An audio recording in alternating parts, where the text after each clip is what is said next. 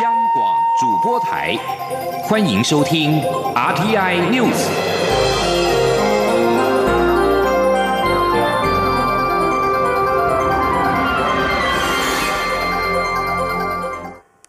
各位好，我是主播王玉伟，欢迎收听这节央广主播台提供给您的 RTI News 新闻。首先带您关注美国总统大选。美国总统大选的战况令全球屏息以待。美联社预测，目前民主党拜登累计的选举人票以两百六十四张领先川普的两百一十四张，距离当选门槛两百七十张只差临门一脚。而美国 CNN 则是报道，拜登拿下关键摇摆州密西根和威斯康星，目前共拿下两百五十三张选举人票。川普则有两百一十三张。至于福斯新闻频道则估算，拜登目前夺下两百四十八张选举人票，川普拿下两百一十四张，胜选门槛是两百七十张票。而各家媒体的数据不一，也象征着开票进度缓慢以及后续可能的法律争讼。《纽约时报》指出，目前只剩内华达州、亚利桑那州、宾夕法尼亚州、乔治亚州、北卡罗来纳州等五地战况不明。考量翻盘的难易度之后，目前内华达州堪称最为关键。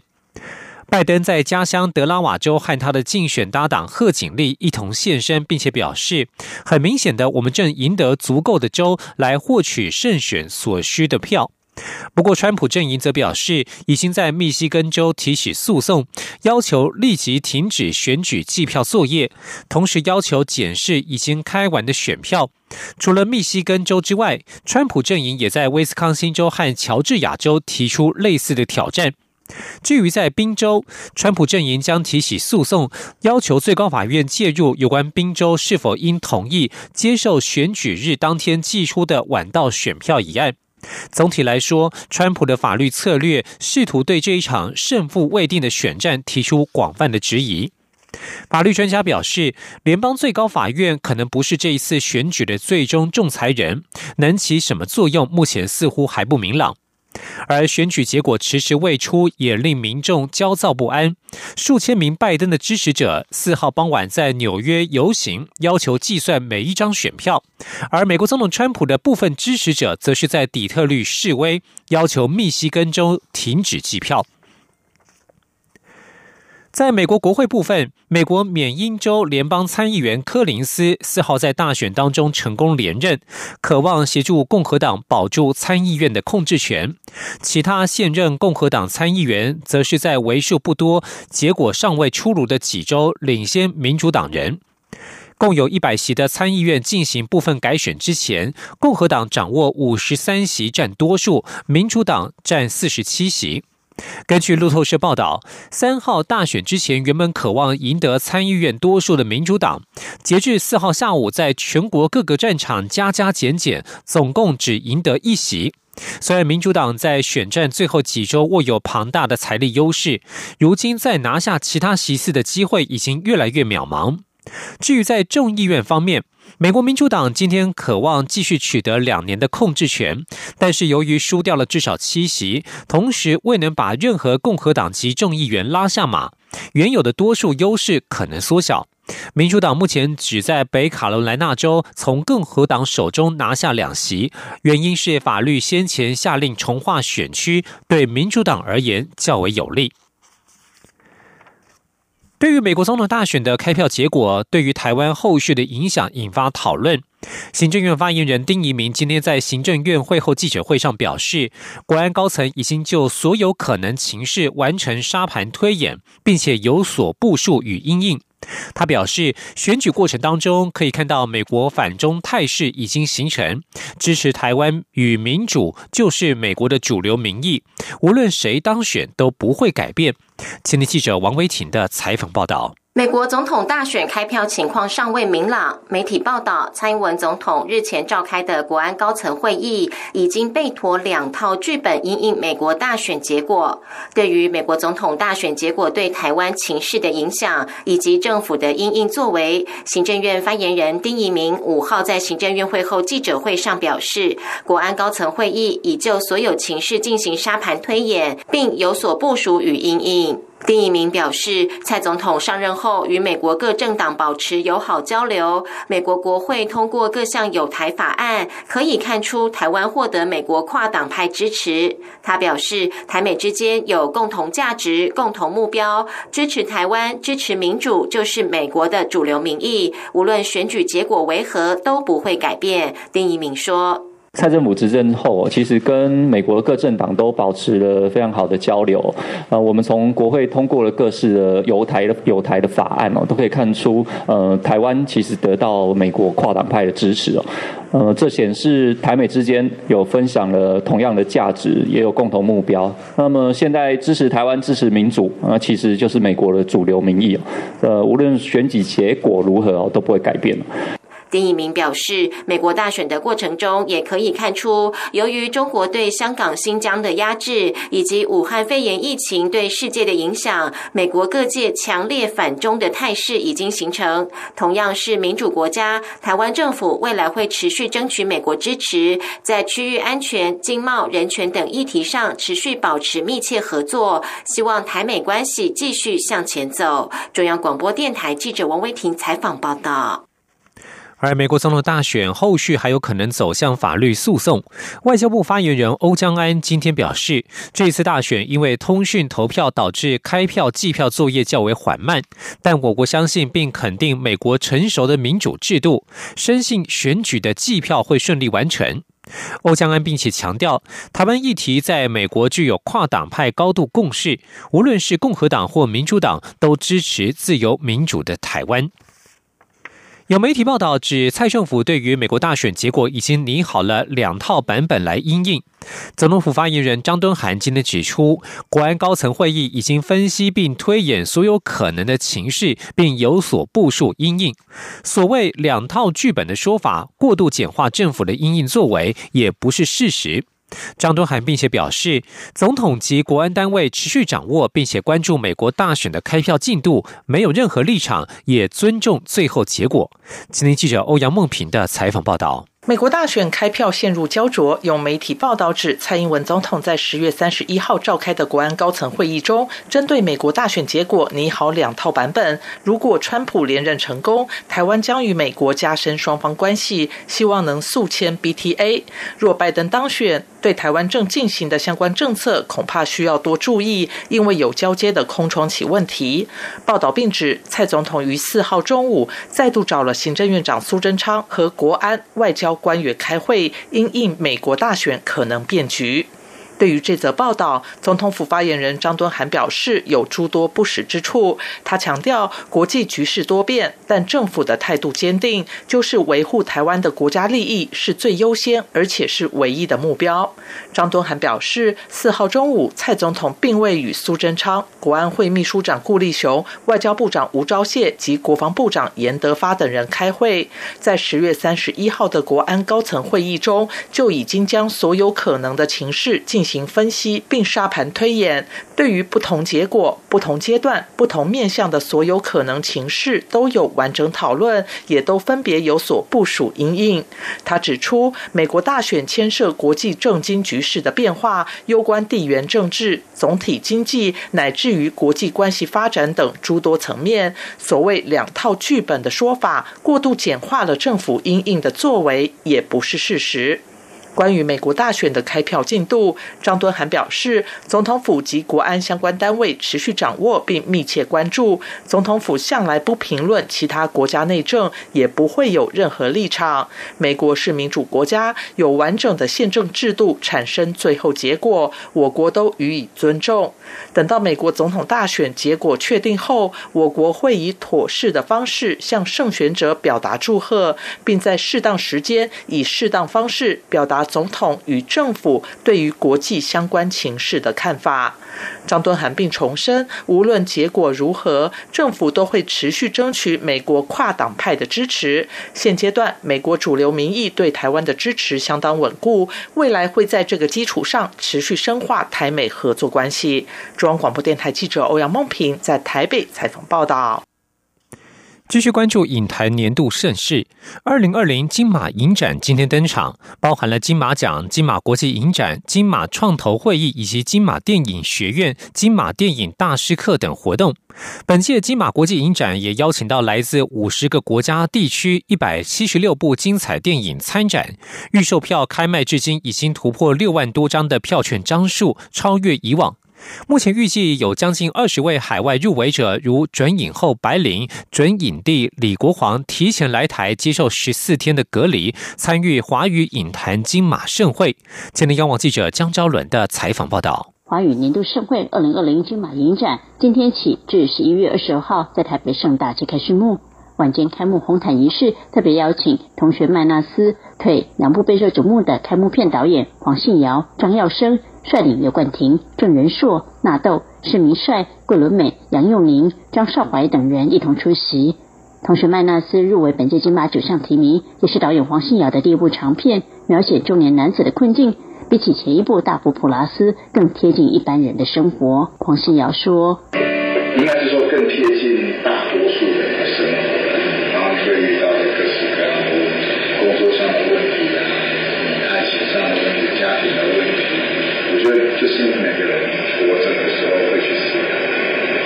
腿则是张耀生首部剧情长片，最初灵感来自自己的妈妈在父亲过世后把他截肢的腿找回来的真实事件，最后发展出一个黑色幽默的爱情片。金马影展其他系列活动还包括金马国际影展，今年共有来自五十个国家一百七十六部精彩电影参展。金马创投会议则有超过两百件报名，最终选出二十七件电影企划。首次展开的剧集企划项目，则吸引上百件企划报名，最终有十三件脱颖而出。金马电影学院已经在十月二十四号开学，学员为期近一个月的短片拍摄成果，将于十一月十八号在台北新义威秀影城免费放映。金马电影大师课程则预计十一月十一号到二十号展开。压轴重头戏第五十七届金马奖颁奖典礼将于十一月二十一号举行。预计有将近二十位海外入围者，如准影后白灵、准影帝李国煌，提前来台接受十四天隔离，参与华语影坛的金马颁奖盛会。中国电台记者赵伦台北采访报道。继续关注的是国际疫情，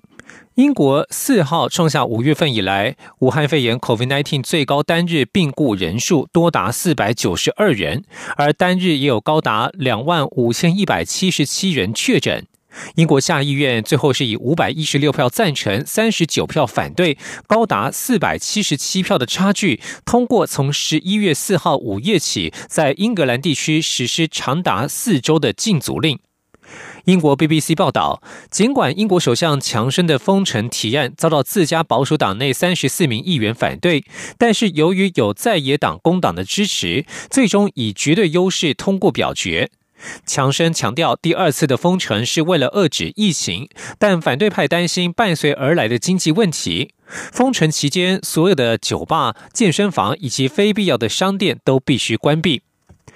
英国从十月份开始实施三级疫情警报系统，但是成效微乎其微，确诊和病故人数节节攀升。而英国的防疫政策各自为政，苏格兰在二号自行实施五级疫情警报系统，威尔斯则是正在实施十七天的全面封锁令，将在九号结束。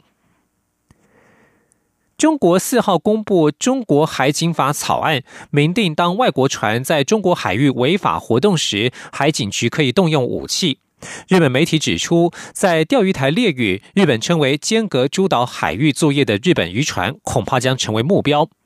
日本 NHK 共同社报道，草案规定，当外国船只违法进入中国领海，海警局可以强制驱赶或进行调查。其中更规定，如果外国船只在中国管辖海域违法活动，而且不遵从海警局要求停船的命令等情况，海警局可动用武器。海警法草案适用的海域包括了领海、专属经济海域以及大陆礁层等等。报道指出，中国主张拥有钓鱼台列屿主权，在钓鱼台周边海域作业的日本渔船，恐怕成为该法的实施对象。以上新闻由王玉伟编辑播报，稍后请继续收听央广午间新闻。我是药师苏博明，提供大家三个购买医用口罩的小配包，请透过实名制通路或于领有贩卖业药商许可执照，如医材行或药局等通路购买。除实名制口罩为散装外，其他医用口罩都必须要有完整包装。购买时要认明包装上的医疗器材许可证字号。另自九月二十四日起，国产之平面式医用口罩皆有双钢印。九月二十三日前生产的无双钢印口罩，亦请安心使用。有政府，请安心。资讯由机关署。提供。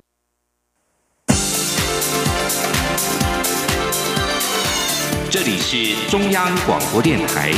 台湾之音，欢迎继续收听新闻。听众朋友您好，我是张顺祥，欢迎您继续收听新闻。为让更多弱势生能够进入在地的国立大学，同时呼应蔡英文总统的竞选政见，教育部规划了愿景计划。鼓励各国立大学以外加名额招收弱势生。下个学期的大学个人申请入学招生简章，今天是上网公告，将有十一所学校、一百一十五个学系率先参与，一共提供五百一十七个名额。请听央广记者陈国维采访报道。大学甄选入学委员会公告一百一十学年度的大学繁星推荐及个人申请招生简章，其中繁星推荐有六十八所大学校院，一千七百七十九个系组参加，提供一万六千一百一十一个招生名额；个人申请则有六十九所大学校院，两千一百八十一个系组参与，提供五万五千五百四十一个招生名额。为了提供弱势学生多元的升学管道，教育部推动愿景计划，提供在地或弱势的学生。可以透过个人申请就近就读国立大学，首年有十一所学校参与，包括东华、屏东、台东、暨南、嘉义、台南、宜兰、联合、高雄、金门及台湾海洋大学。大学甄选入学委员会副总干事陈淑梅指出，各大学得以在原有名额设愿景组，或以愿景计划外加名额的方式招收符合愿景计划生资格的学生。这次共有一百一十五个校系提供五百一十七个名额，其中有两校。校十九系一百零七名属于愿景组，其余四百一十名属于外加名额。陈淑美提醒考生，各校系对愿景计划生的资格规定都不一样。他们自己定的条件由他们自己去审。特别有提醒考生说，你如果是属于这种身份，你想要报哪一个学校的哪一个校系，你就必须在简章里面看清楚他定的资格是什么。甄选委员会提到，有些国立大学虽然没有在愿景计划的名单中，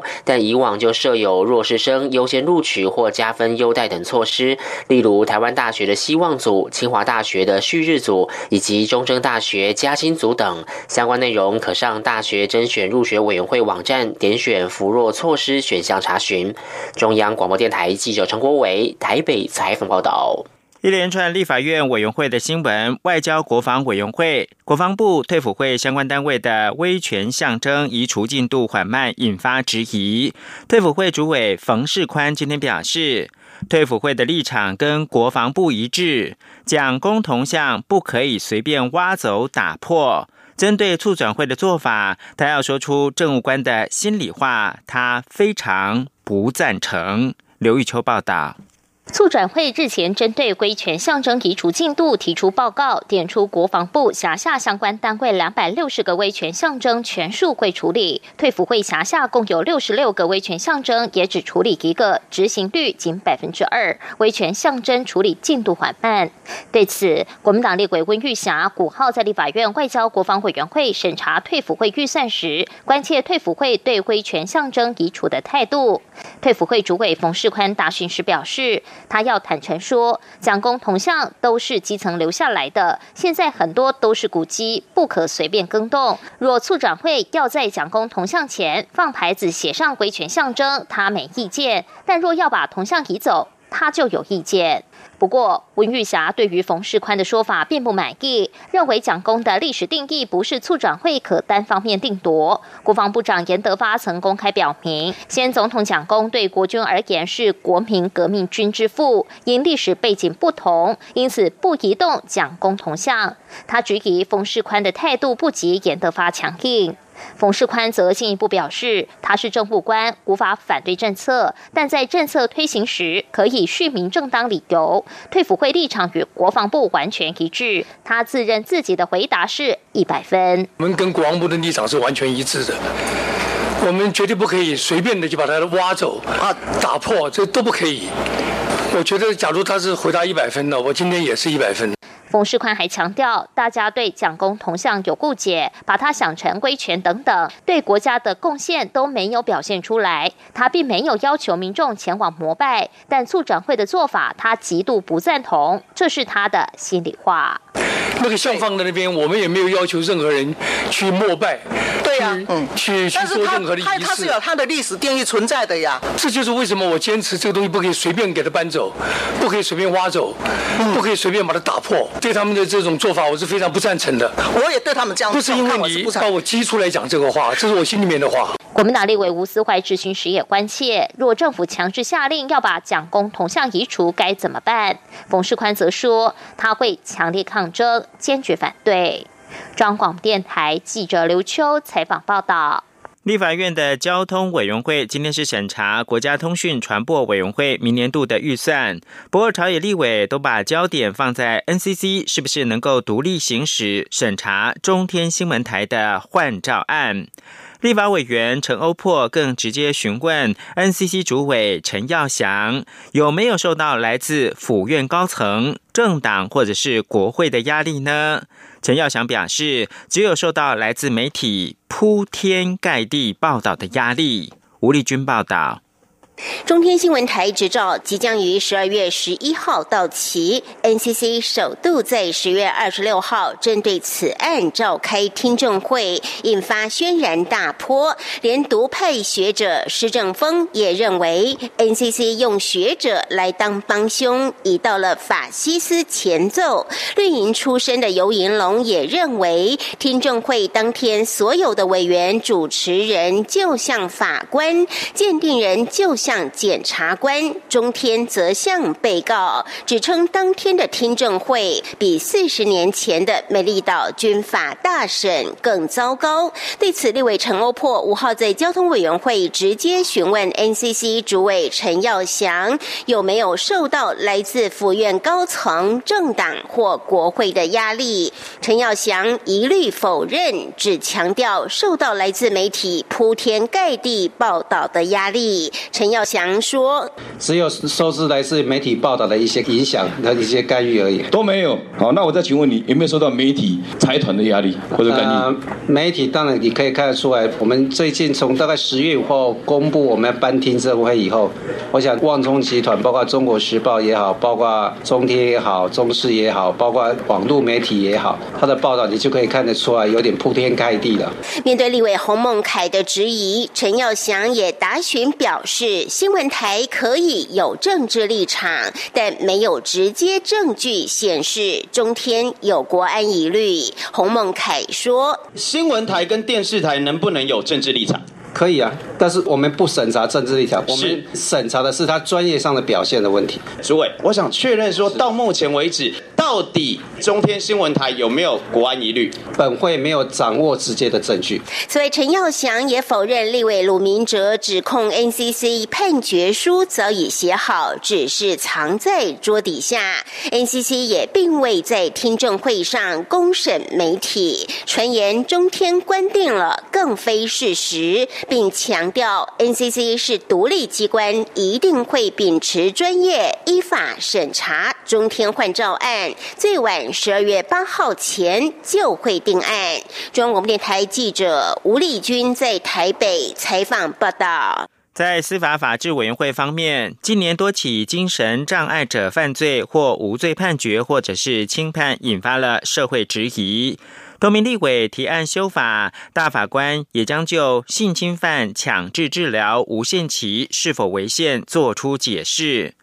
对此，法务部次长蔡必仲今天表示，要能证明他们不会再伤人，才有出去的必要。他也指出，在美国，被告以及辩护人不会随便的用思觉失调或者是精神障碍来抗辩，就是怕被关在精神病院的时间可能会比关在监狱的时间要长。记者欧阳梦平报道。立法院司法法制委员会五号审查刑法第十九条及第八十七条有关精神障碍犯罪者的判决及刑后处遇。多名立委提案，将随机杀人或是服用毒品、酗酒等排除在不罚或减轻其刑之外，并有条件取消监护处分的五年期限。而司法官大法官会议则受理事宪申请，并在日前召开宪法法庭，针对现行性侵犯的强制治疗机制是否违宪进行言辞辩论。法务部次长蔡必仲在庭中说明法务部的立场，表示性侵犯造成的危险不能抽象讨论，要关到确定不会伤害别人才放出来。蔡必仲五号上午出席立法院司法法制委员会，民进党立委刘世芳追问何谓官道不会伤害别人，蔡必仲表示，对于一些性侵犯，许多专家学者认为可能不会好，也不确定他会不会好。若是如此，凭什么放他出去？所以法务部目前提出的规划是，第一次执行五年，之后每次可以延长三年，但没有次数限制，要有人能证明他出去后不会再伤人。人才认为他有出去的必要，不能让思觉失调成为司法的破口。他说，在美国，理性的被告啊，跟辩护人啊，他不会随便用视觉失调啊，或有什么精神障碍来抗辩，因为很可能他关在精神病院的时间会比关在监狱要长。所以，十九九十一条之一，这个就是刑后的强制治疗啊。那么就是对于一些事实上我们多方的一个矫正跟医疗，那么没有办法，实在没有办法复归社会哈，那么我们才向法院申请来刑后强制治疗。蔡必仲指出，刑后强制治疗程序严谨，开启及结束都要经过法院。目前在培德医院进行强制治疗者有五十六人，时间多半在四年以内，没有所谓关到死的问题。全世界也没有一个关到死的案例。而被害人的家属，像是日前遇害的马来西亚籍大学生的母亲，心灵可能因此会禁锢一辈子。至于司法精神医院，蔡必仲表示，法务部和卫福部已有权责分工，也。充分合作，正在进行各项筹设工作及相关配套。司法院秘书长林辉煌也表示，乐见司法精神医院的筹设。至于强制治疗是否要定定期限，司法院要静待大法官解释。中央广播电台记者欧阳梦平在台北采访报道。而在立法院的卫环委员会今天是审查朝野立委所提的原住民族健康法草案，一共七个版本。对于行政院版本迟未送到立法院审议，卫福部次长石崇良表示，原住民相关法案彼此有所重叠，必须要整体考量。他并且表示呢，立委版本要求设置专责单位或者是成立基金，这都与中央组织法以及财政纪律法有所抵触，必须要进一步的讨论。此外，国民党立委叶玉兰质询的时候表示，目前对于原住民族的健康调查，并没有专门的研究单位，导致资料跟研究欠缺连续性跟纵贯性，不利政策实施追踪。对此，原民会的副主委钟新华表示，原原民会都根据卫福部的资料统计。国际新闻。加拿大卫生当局四号通报该国第一起人类感染 H1N2 的病例，这是一种猪流感的罕见病毒株。地方卫生官员发表声明说，这起十月中旬在亚伯达省通报的案例似乎是孤立的病例，目前并没有升高当地的风险，没有证据显示这种病毒已经进一步的扩散。加拿大的官员正在调查病毒来源，并且厘清病毒并没有蔓延。在这之前，加拿大从未通报过这样的病例。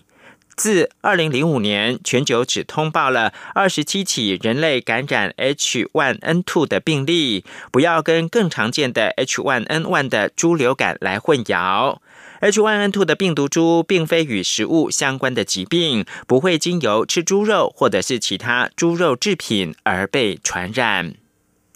以上新闻由张顺祥编辑播报，这里是中央广播电台台湾之音。亲爱的海外华文媒体朋友们，我是中华民国侨委员会委员长童振源。侨委会为鼓励海外华文媒体撰写有关台湾人在世界各地的努力与贡献，特别创设海外华文媒体报道大奖，规划平面、网络报道类、广播类两类各三个奖项。整件作品只要能展现海外华文报道的专业及深度，就有机会获得美金两千五百元的奖金。报名自即日起至十一月三十日止，相关资讯请上侨委会官网或脸书专业查询。让我们一起汇聚全球侨胞能量，让世界看见台湾。